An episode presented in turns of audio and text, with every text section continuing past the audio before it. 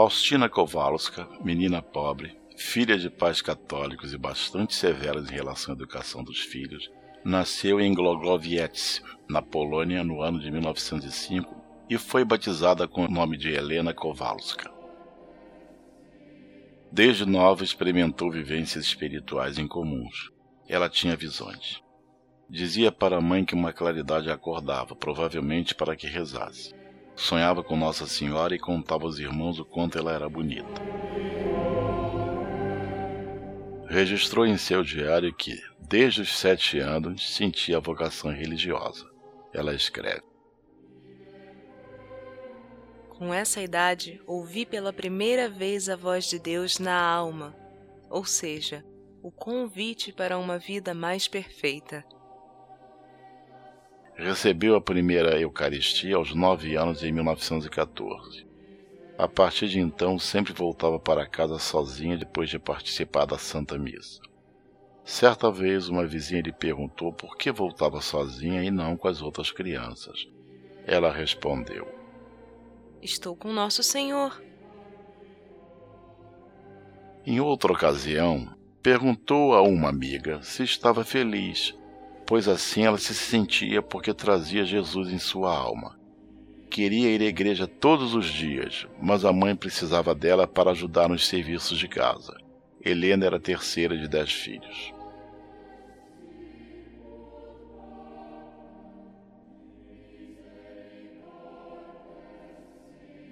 O desejo de tornar-se religiosa e se consagrar inteiramente a Deus não saía do seu coração apesar de ela não compreender o que se passava em seu íntimo. Já adolescente, fez insistentes pedidos aos pais para tornar-se religiosa, mas perante as dificuldades financeiras de casa e os muitos irmãos para cuidar, Helena desiste temporariamente da ideia, mas Deus tinha seus planos para ela.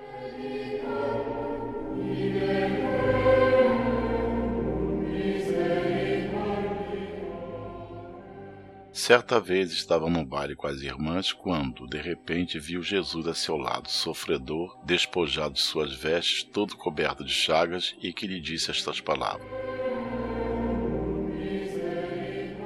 Até quando hei de ter paciência contigo? E até quando tu me desiludirás? Helena senta ao lado da irmã, disfarçando uma dor de cabeça, sai do local da festa vai à catedral e, deitada de bruços diante do Santíssimo Sacramento, pede a Deus que lhe diga o que deve fazer. E ouve estas palavras: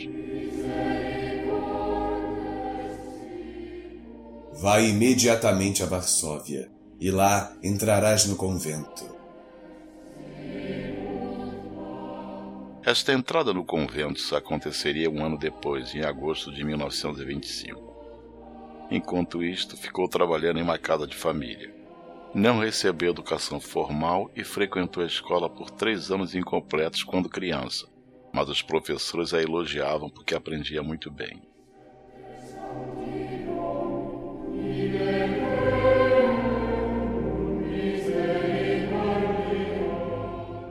No convento, Helena recebe o hábito e o nome de Irmã Faustina. O senhor a escolhe para uma missão muito especial. Depois de atravessar pela noite escura das provações físicas, morais e espirituais, o próprio Senhor Jesus Cristo começa a se manifestar à irmã Faustina de um modo muito particular, revelando de forma extraordinária a centralidade do mistério da misericórdia divina para o mundo.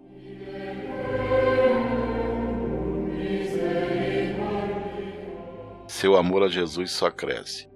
Seu desejo de fazer apenas a vontade de Deus e de se oferecer para a salvação das almas a acompanhará por toda a sua vida. Oferece-se pelos pecadores, especialmente por aqueles que perderam a confiança na misericórdia de Deus. Suas experiências místicas eram muitas, o que tornava suas confissões muito longas. O padre Miguel Sópaco, seu diretor espiritual e confessor, pediu que ela escrevesse em um caderno tudo que via e ouvia de Jesus. Esses escritos tratam dos encontros de Jesus misericordioso com ela e do que ele lhe pedia. O próprio Jesus misericordioso disse acerca do diário, incentivando-o a escrevê-lo. A tua tarefa é escrever tudo o que te dou a conhecer sobre a minha misericórdia, para o proveito das almas, que lendo esses escritos experimentarão consolo na alma e terão coragem de se aproximar de mim. Seus escritos deram origem ao Diário de Santa Faustina, uma obra da mística católica muito conhecida hoje na Igreja. Ela deixou escritos cinco formas de devoção à Divina Misericórdia: a imagem, a hora da misericórdia, a novena, a festa e o terço.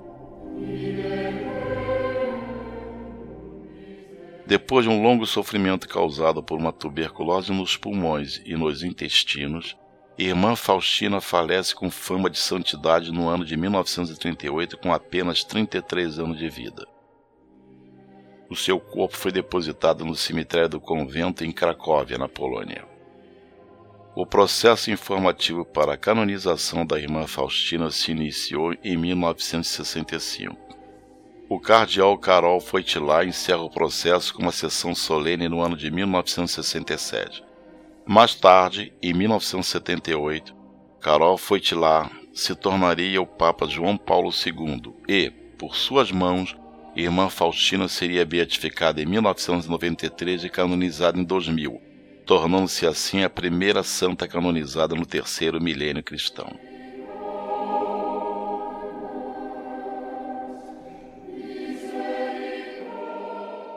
A relíquia de Santa Faustina presente na Capela da Porta Santa do Santuário Arquidiocesano da Divina Misericórdia no Rio de Janeiro é um pequeno pedaço de seus ossos. As relíquias dos santos são guardadas em conventos ou instituições religiosas e só podem ser retiradas por uma pessoa que tem em mãos uma carta do bispo local. Padre Jan Sopik, também conhecido como Padre João, trouxe a relíquia de Santa Faustina para o santuário. Uma relíquia é um objeto preservado para efeito de veneração do âmbito religioso, podem ser objetos pessoais ou parte do corpo de um santo ou personagem sagrada. Uma relíquia que fez parte do corpo de um santo desperta a devoção fiel, que vai até ela e, no momento de dificuldade, reza e pede uma intercessão àquele religioso. É claro que o objeto ou o próprio corpo do santo não realiza milagres, isso seria uma mentalidade mágica. Mas a oração, a entrega e a devoção do fiel proporciona uma ocasião utilizada por Deus para a concessão de uma graça. Tudo pode ser usado por Deus para realizar milagres.